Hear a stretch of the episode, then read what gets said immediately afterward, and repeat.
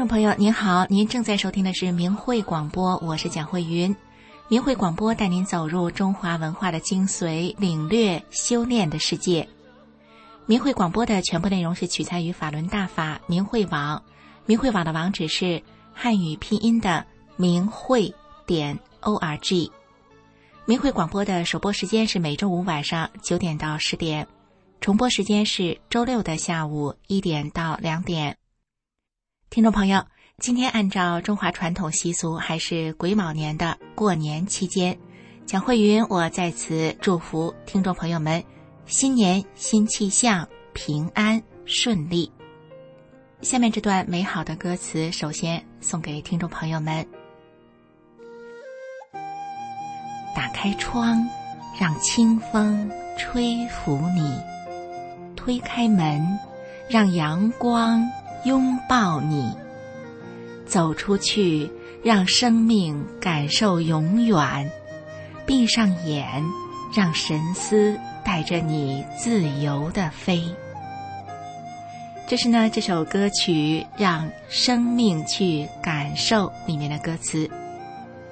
现在按照夏历的节气啊，正是从大寒走向立春的时候，也就是说呢，春天快到了。所以呢，读这段歌词给大家，让我们首先预习一下清风、阳光，以及在美好中自由飞翔的感受。今天的第一个节目呢，是明辉电台的天音静乐节目，让我们一起来收听。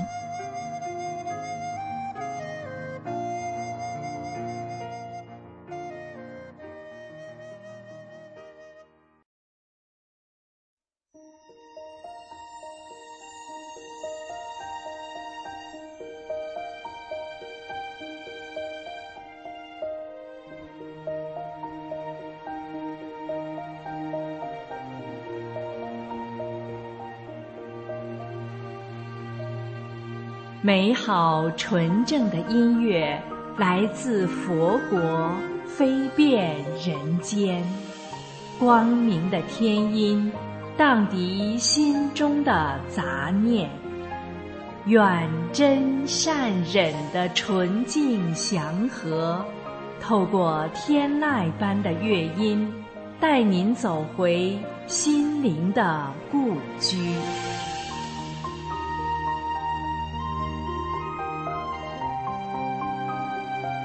亲爱的听众朋友，您好，欢迎您收听明慧广播电台的天音静乐。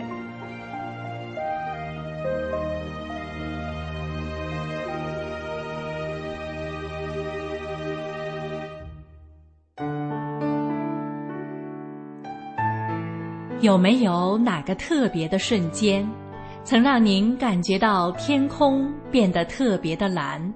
阳光特别的温暖，空气中都带着点清甜。今天的第一首歌曲，就是演唱出这样的美丽的心声。世界仿佛焕然一新，柳暗花明。这是一个生命认识了宇宙的大法，理解了真善忍的那一个时刻。请听由紫云填词，刘少山作曲，谢小晶伴奏，吴正汉演唱的歌曲《让生命去感受》。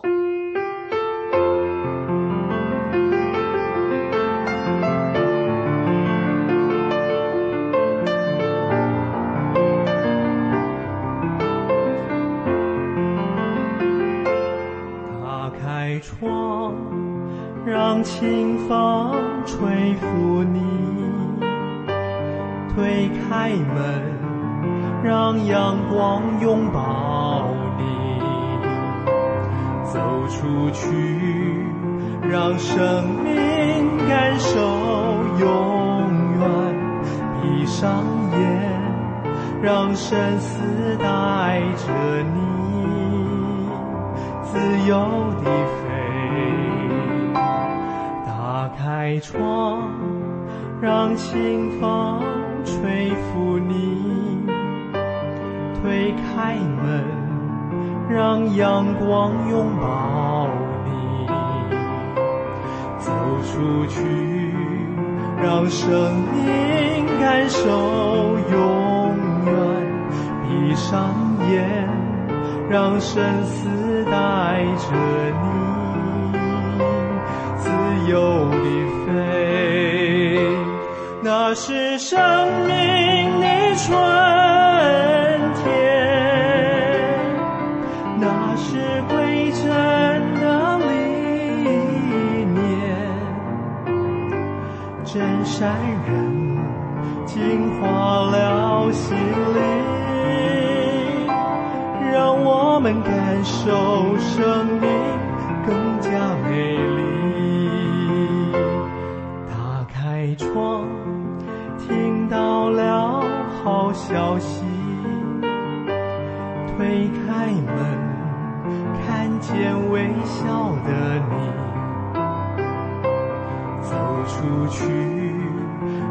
生命感受世界。闭上眼，让信念带着你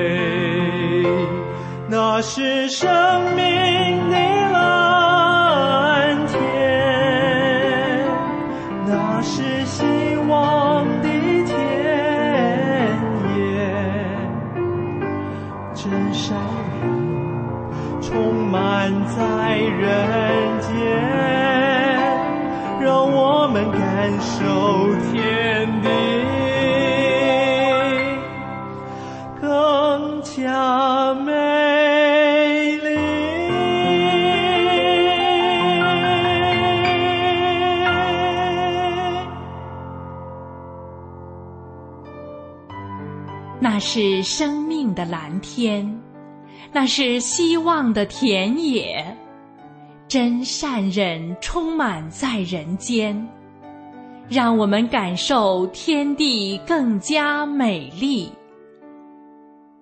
正是这般的生命感受，所以在一九九九年中共迫害法轮功后，有那么多的法轮功学员，不同职业、不同阶层。老老少少，还有来自其他国家的法轮功修炼者们，跋山涉水、前赴后继的来到天安门广场，喊出他们的心底的那一声声“法轮大法好，真善人好”。接下来，我们一同欣赏由萨拉·艾弗纳演唱的英文歌曲。妈妈，请您听儿说句话。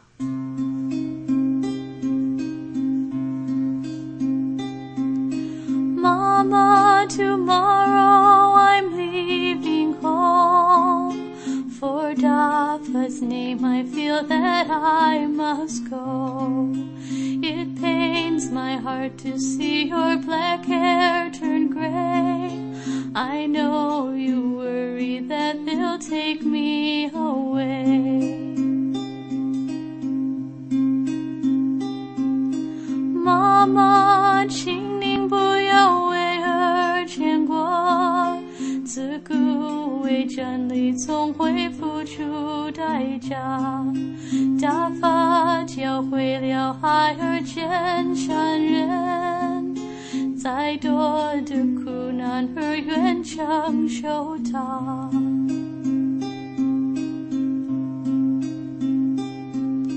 妈妈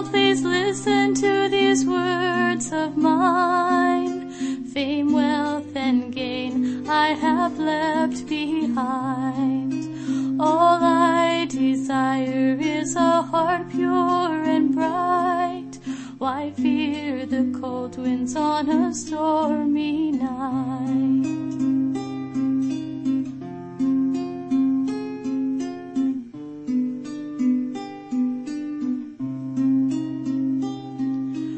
Mama, you've raised me to speak the truth and think of others in all that I do. When you see the plum blossoms announcing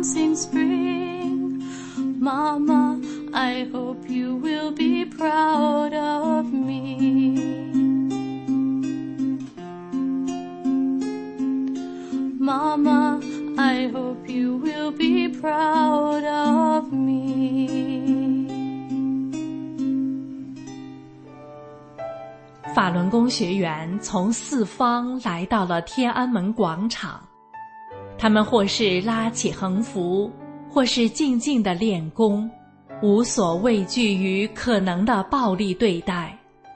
他们共同的心声就是要告诉人们：法轮大法好。听众朋友，刚才这首歌的演唱者萨拉·艾弗纳。他就曾在二零零二年新年除夕时，从美国来到天安门广场，告诉人们法轮大法好。萨拉在天安门广场被中共强行逮捕，在被非法关押二十小时后，他被强制遣返。萨拉想让大家知道，法轮大法已经红传全世界，许多国家。不同肤色的人们都可以自由学练。接下来，请听由一生作曲、清源伴奏、新月演唱的歌曲《天安门广场》，请你告诉我。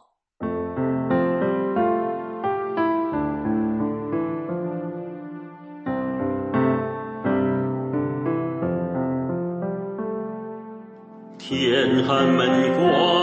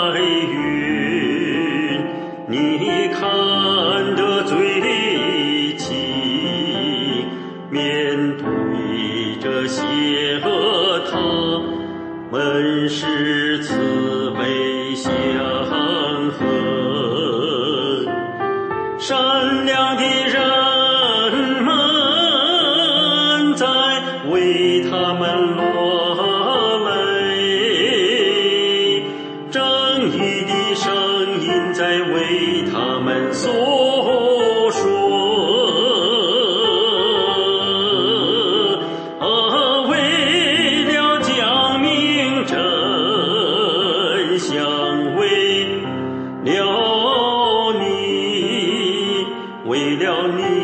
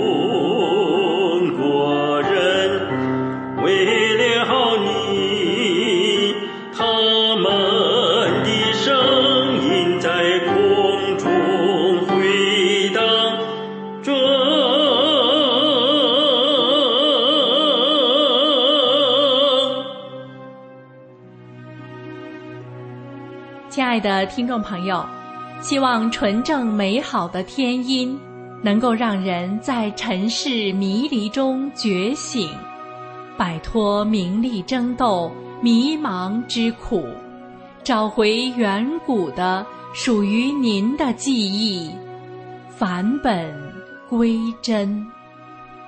今天的天音静月节目就为您播送到这里，感谢您的收听。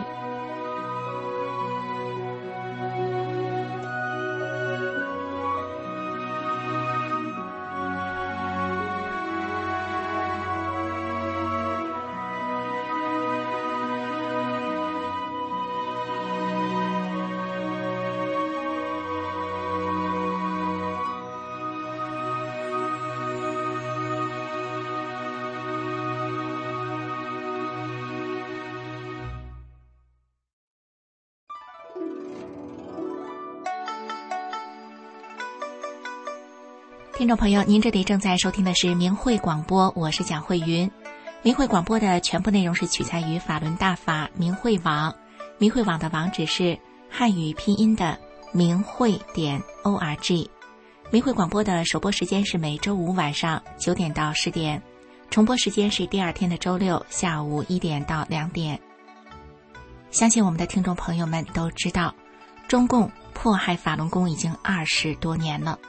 而法轮功的反迫害也持续了二十多年。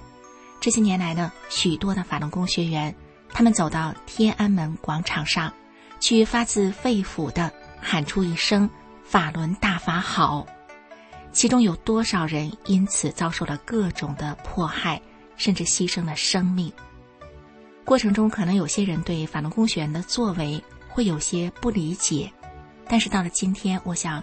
更多的人已经感受到了法轮功学员对人权与信仰自由的坚持。正是他们勇敢的面对中共的强权，不在邪恶的迫害中倒下，那么才真的带给了我们在美好中自由飞翔的可能，是不是这样呢？如果所有的人、所有的社会和团体都在邪恶面前，发不出声音了，软弱了，那么接下来就只剩邪恶来统治我们了。您说是不是这样的？好，接下来的一个节目呢是明慧十方，是一个视频节目，叫《法轮功反迫害》，你也是受益者，让我们一起来收听。大家好，欢迎观看明慧十方节目，愿我们的真心为您带来温馨和希望。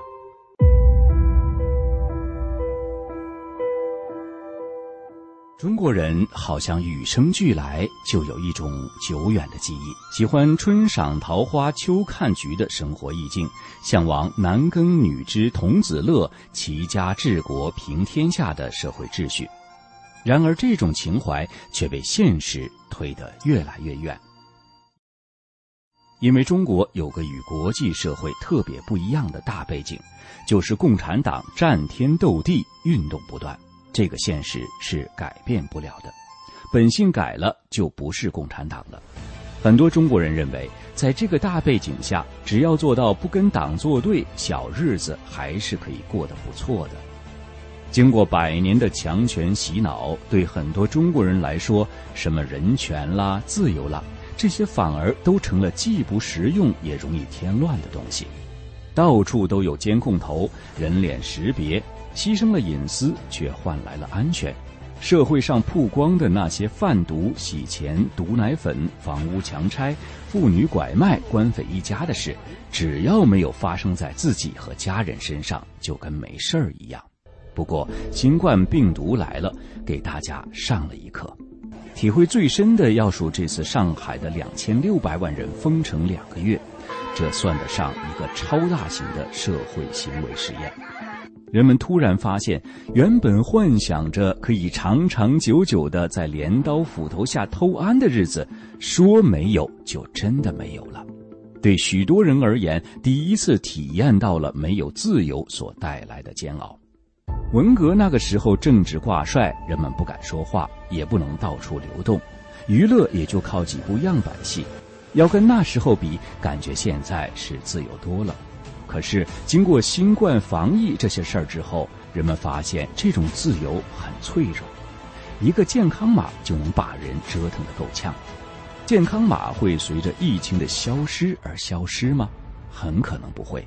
那今后政府控制人就非常精准了。河南多家村镇银行的储户因为取不出存款，就准备前往省会郑州维权，结果一觉醒来成为了红码，寸步难行。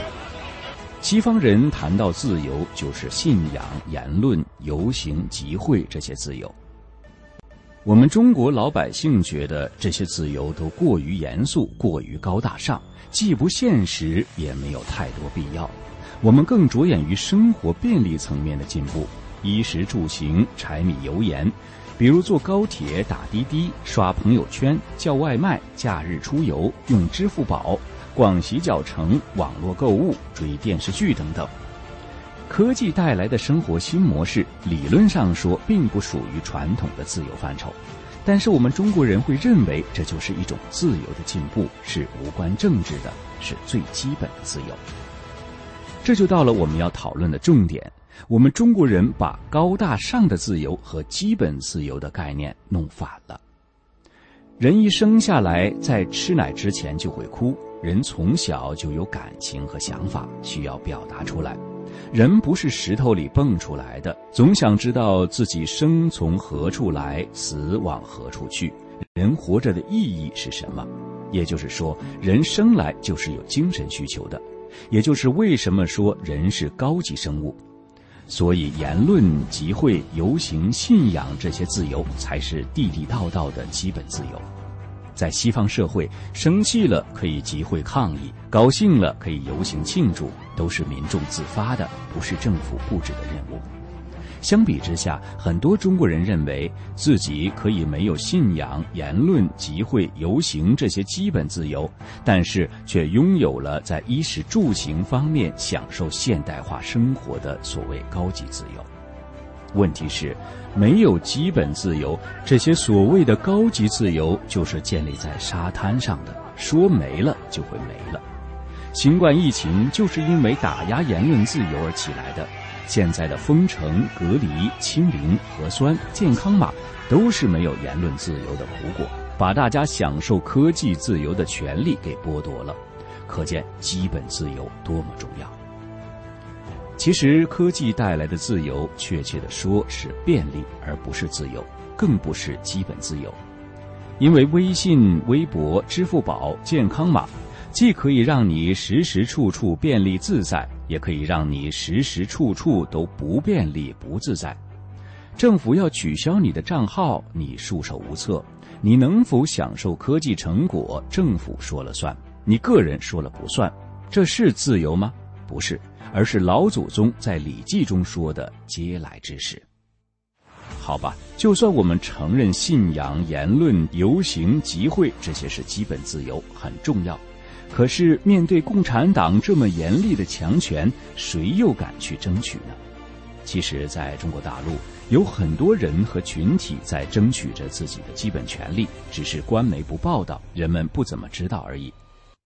法轮功学员二十多年来争取信仰自由的历程，就是一个典型例子。上个世纪八十年代，中国兴起了气功热，打破了思想上的很多禁忌。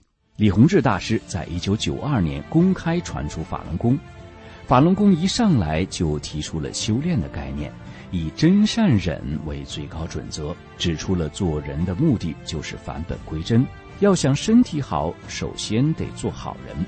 这让无数人一下子把埋藏在心里的那种对人生真谛的追求唤醒了。人传人，心传心，短短几年，法轮功就在中国弘扬开了。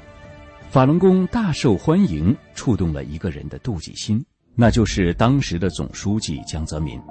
江泽民踩着六四的鲜血登上了大位，当儿皇帝一直战战兢兢。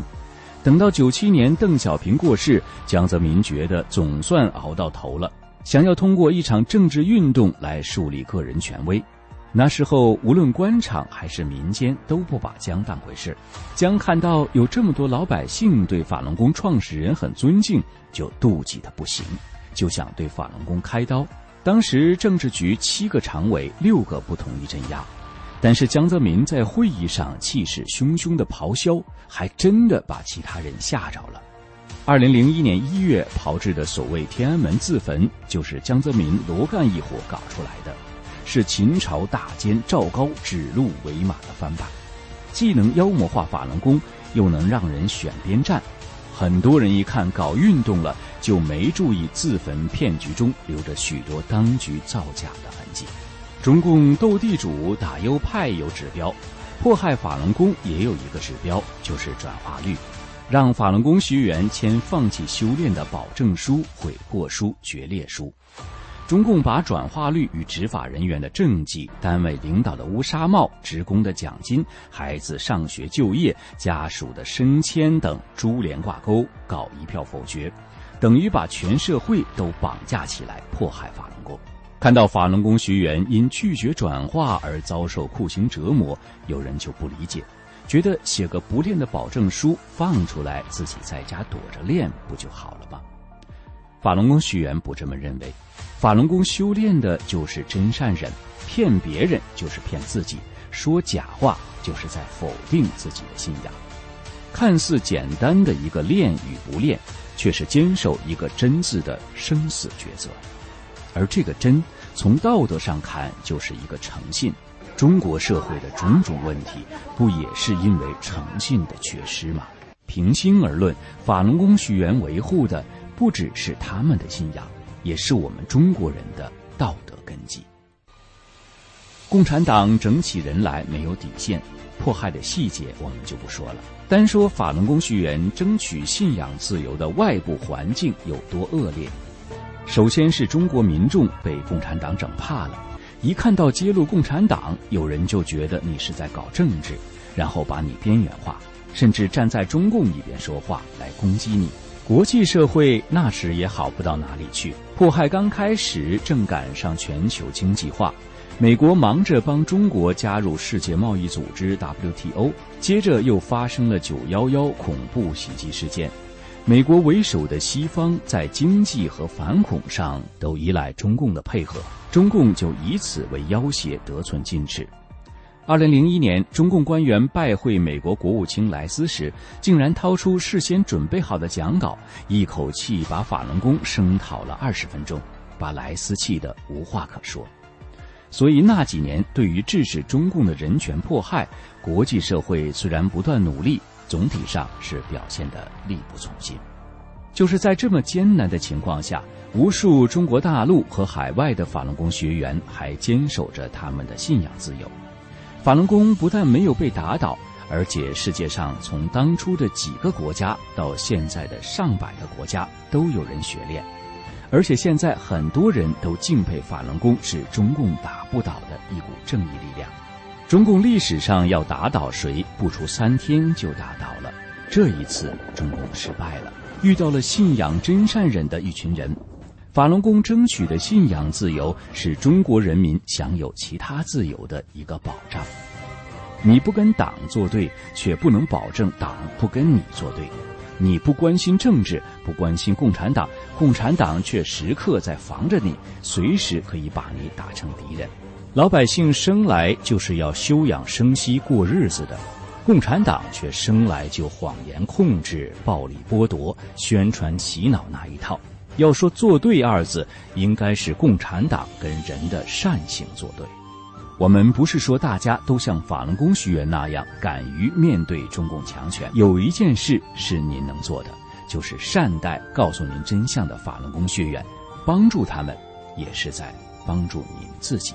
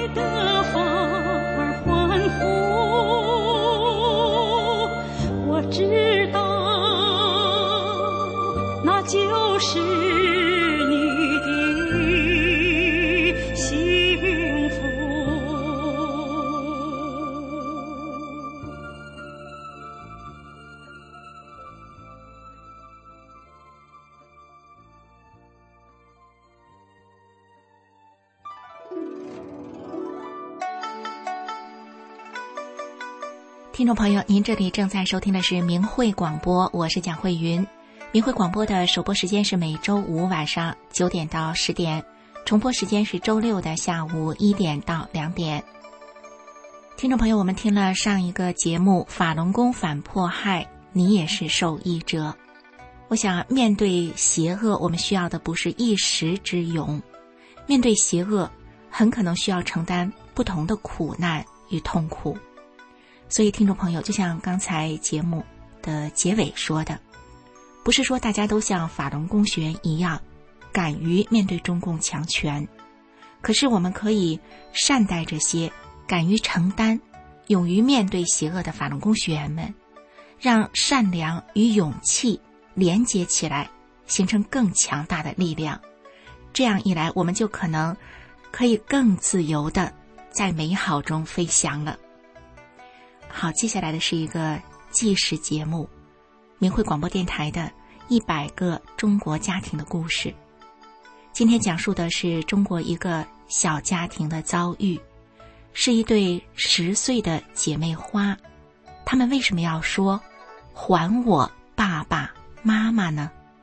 让我们一起来了解他们的遭遇。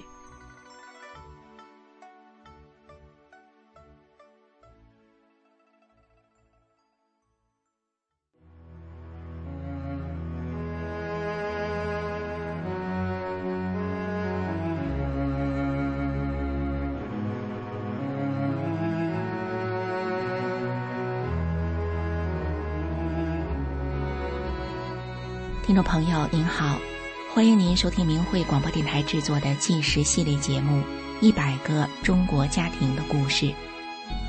有这样一群平凡的人，他们就生活在你我之中，遍布在社会的各个阶层与行业。面对生活，他们真诚；面对名利，他们淡薄。但是这群人又如此的不平凡，因为他们所经历的曲折和磨难。远远超过一般人的想象。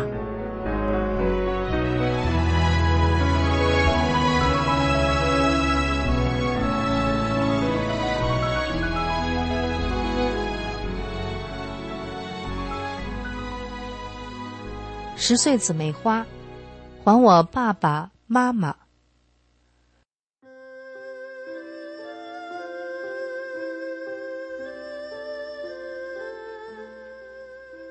二零零零年，吴阳十岁的时候，才有了第一次出远门的机会。吴阳出生在长春，是家里的老幺。这次出远门是去北京，但不是去玩儿而是去北京上访。十岁的小女孩去上访，原来吴阳的爸爸被非法抓捕，还被送去劳教了。吴阳妈妈只得带着小姐妹俩去北京上访。吴阳的姐姐只比吴阳大一岁。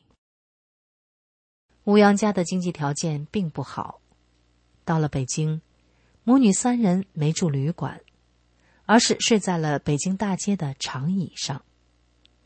他们吃的是事先准备的干面包，渴了就喝浇花大车里的水。但十岁的吴阳。并不叫苦喊累。吴阳爸妈都修炼法轮功。自从一九九七年吴阳爸爸修炼后，他不仅不再抽烟喝酒，连赌博的习惯也戒了。原本不管不顾家里任何事情的爸爸，也开始关心家里的事了。而吴阳妈妈的变化就更大了。吴阳妈妈脾气不好，有一点不顺心的事。沾火就着。以前，吴阳或者是姐姐犯了错误，妈妈就会下狠手的打他们，一定要打到吴阳和姐姐服软为止。但是现在，修炼法轮功后的妈妈变得温柔了。吴阳和姐姐还曾经高兴的到处蹦蹦跳跳的和人说：“我妈练大法了，我妈练大法了。”我妈不打我们了。吴阳和姐姐每天都会和爸爸妈妈一起学法练功，他们按照法轮功真善忍的标准要求自己，一天都没有落下过。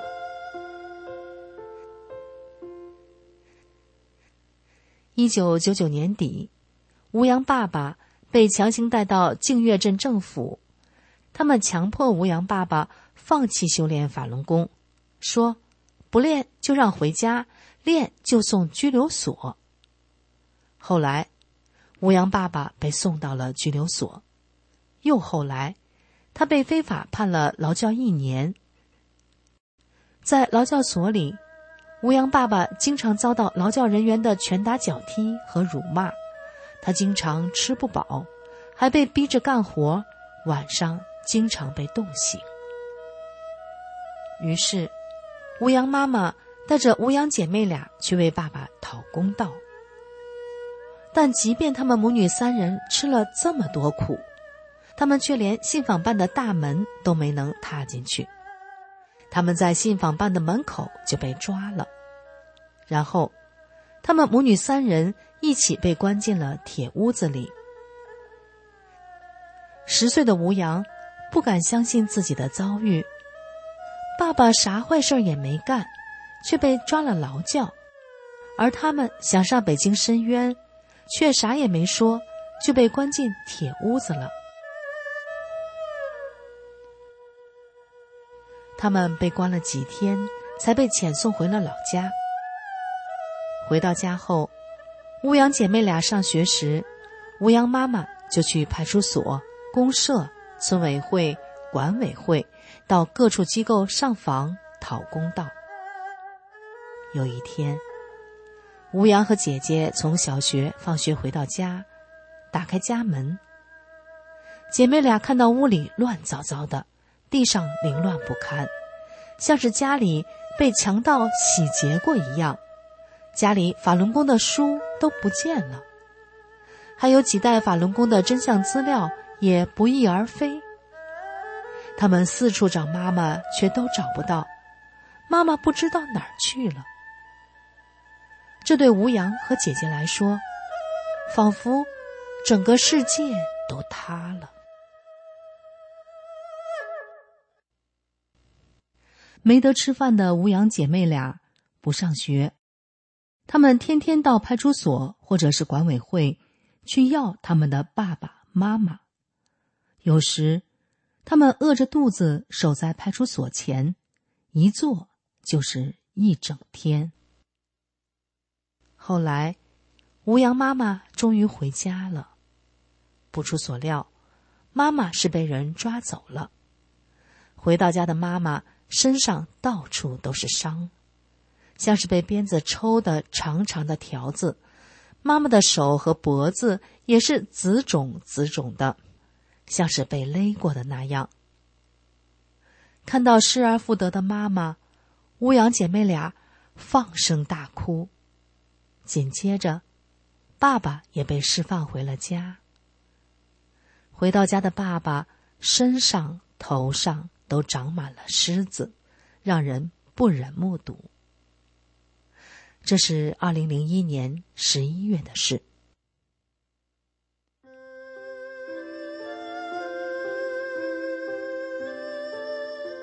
二零零二年三月五日，长春有线电视网被切入，插播了法轮功真相节目，播出时间长达五十多分钟，数十万观众看见了。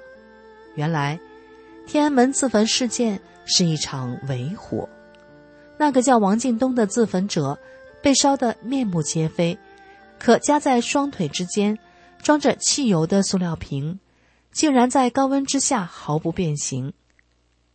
另一个自焚者刘春玲，他在滚滚浓烟的掩蔽下，受到的却是来自警察的致命一击。最小的自焚者刘思颖，在气管切开手术三天后就能开口讲话、大声唱歌。观众知道了天安门自焚是一场人为制造拍摄，在进行宣传，对法轮功抹黑的恶意事件。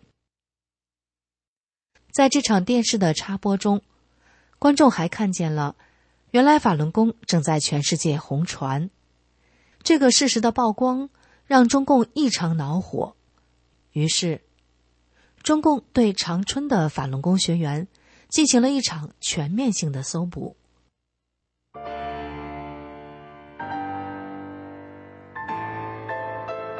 于是，吴阳一家团聚没几个月之后，一天的大半夜里，派出所的人再一次的找上门，一大群的警察闯进吴阳家，不为别的。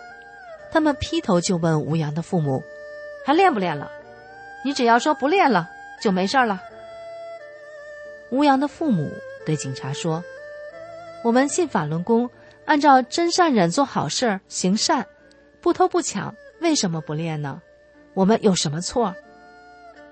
警察听了，二话不说，直接在吴阳姐妹面前把吴阳的爸爸妈妈强行拉上了车，然后扬长而去。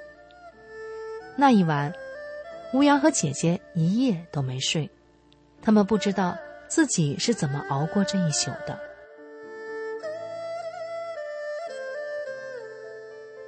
第二天，吴阳和姐姐又不上学，他们再次去各个政府部门找他们的爸爸妈妈。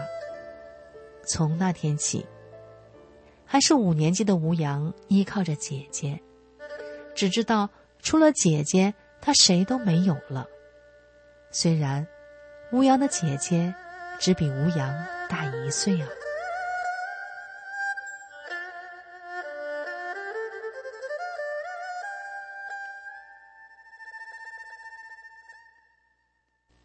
家里没了大人，生活没有着落，姐姐只好带着吴阳找亲戚借钱，或者是请他们收留姐妹俩。然而，令人寒心的是，亲戚们竟然说：“谁让你爸妈练法轮功了？不让练非练，没人管你们。”最终，没有人愿意照看这对年幼孤苦的姐妹，不得不，姐姐领着吴阳。又回到他们的茅草土房。爸妈因为坚持修炼法轮大法做好人，都被抓走了。回到家后，吴阳姐姐想，老不上学也不是事儿。吴阳姐姐还是去村委会找人。姐姐对村委会的人说：“我爸妈被你们抓走了，也不让我们见，我们也不能不上学啊。”那段岁月。对吴阳姐妹来说，是太过于艰辛了。多年以后，吴阳姐姐仍然不愿意回忆这段往事。她说：“曾经一度，我都对生活绝望，因为当时实在受不了这种打击。我实在不想回忆过去的辛酸。我希望未来不再有迫害。”后来，姐妹俩又上学了。刚开始，学校班里不知道吴阳家的情况，只知道他不买校服，不交学本费，不交书费，不参与一切学校的活动。确切的说，只要是要钱的，吴阳和姐姐都在不缴钱的名单里。那时，姐姐刚上初中，吴阳还上小学。后来，吴阳的同学们开始纳闷儿，就问老师为什么吴阳不交钱。老师就当着班里同学的面说了吴阳家大概的情况。当亲戚们没人对他们姐妹施予援手时，在姐姐领着吴阳无助的回到茅草土房的路上，吴阳的心里没有怨恨，他只是觉得那些亲戚不喜欢他们姐妹俩。而当老师跟同学们说了他家的情况后，年幼的孩子们。却没有人看到眼前的这位同学的苦难，知道他们的同学是一对遭受迫害、需要帮助的姐妹。没有人升起同情。之后，同学们的嘲笑、歧视，这段日子成为吴阳有史以来最不想面对的事。他一度想辍学，真的不想念书了。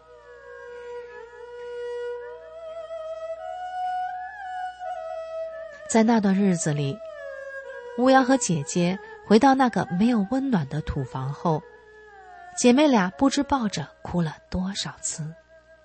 害怕和无助，把姐妹俩的希望吞噬的一干二净。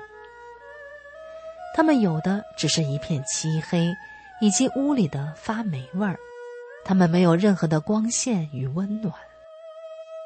半夜里惊醒的他们，担忧着父母，不知爸妈会怎么样了。吴阳开始咳嗽发烧，他甚至还在课堂上昏迷不醒。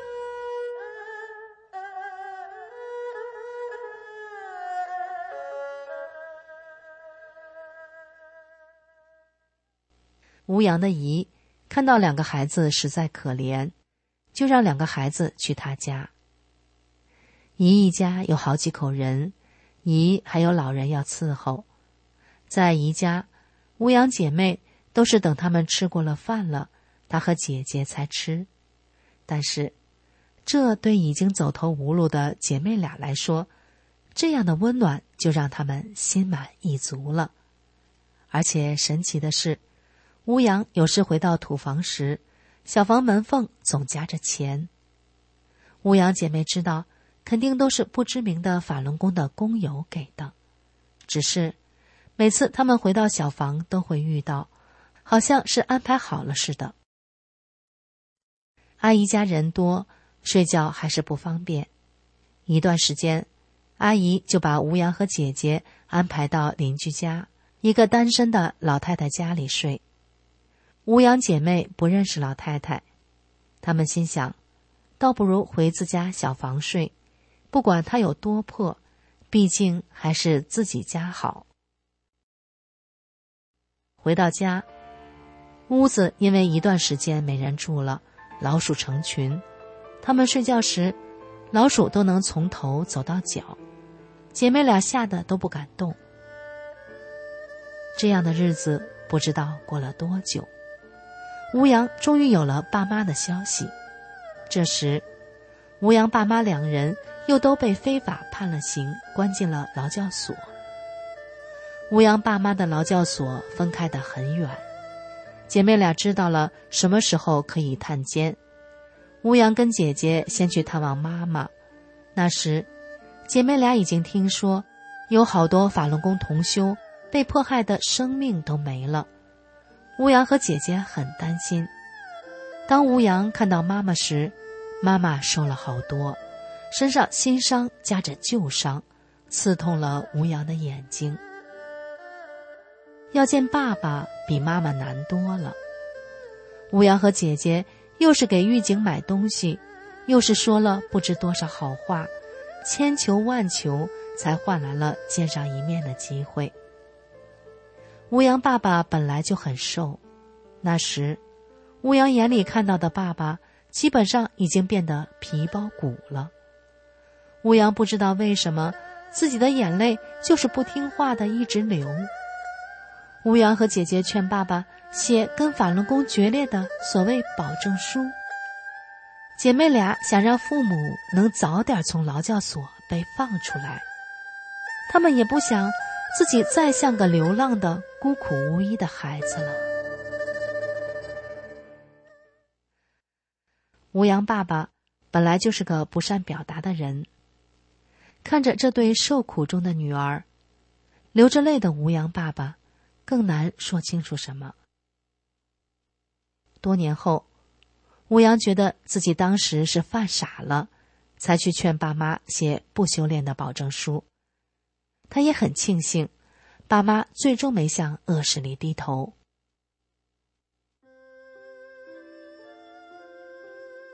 吴阳记得自己七八岁时，他和姐姐开始跟着爸妈一起学练法轮功，那时。心思单纯的吴阳，他的天目开了，他能看到许多另外空间美妙的景象。他一练功，他的天目就看见法轮功师傅和美丽殊胜的莲花。有时，吴阳还会看见不同层次、五颜六色的天国世界。这一切是如此的美妙，吴阳都会跟爸妈以及姐姐讲他所看到的这些美好的景象。吴阳更是明白爸妈所说的：“我们信法轮功，按照真善忍做好事，行善，不偷不抢，为什么不练呢？我们有什么错呢？”多少年后，在吴阳回首这段岁月时，他说：“在那个年纪里，该承受的、不该承受的，我们都承受了。我很庆幸。”爸妈并没有因为那时的打压而放弃修炼大法，也很庆幸我们一家人能修炼大法。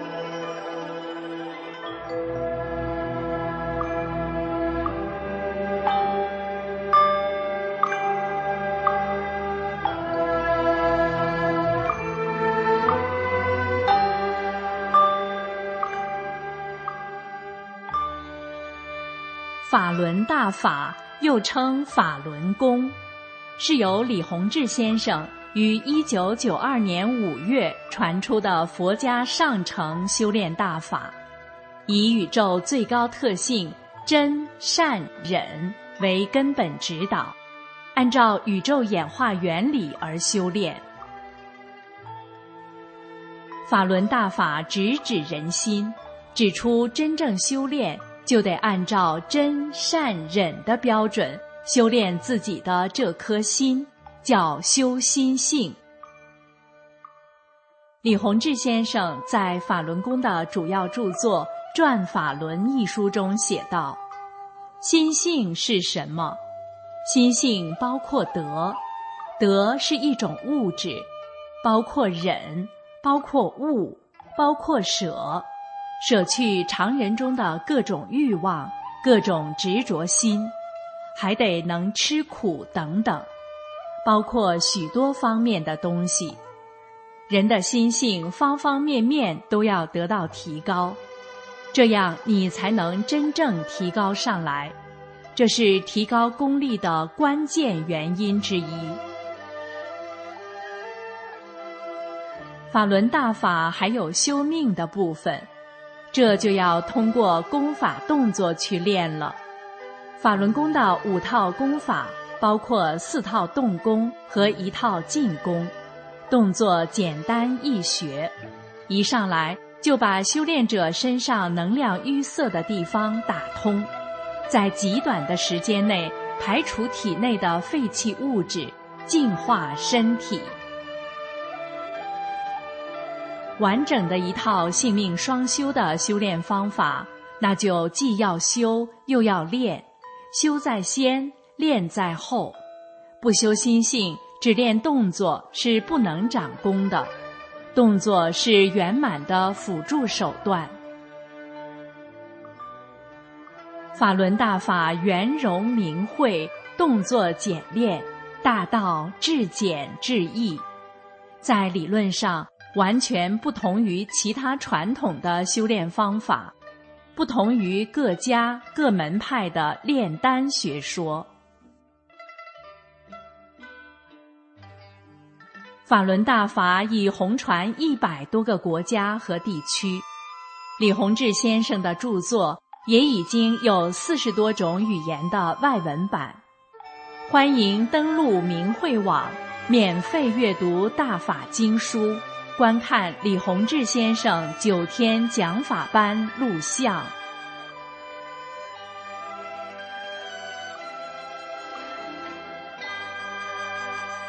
听众朋友，您正在收听的是明慧广播。今天我们一个小时的节目就到此结束了，下周同一时间我们空中再会。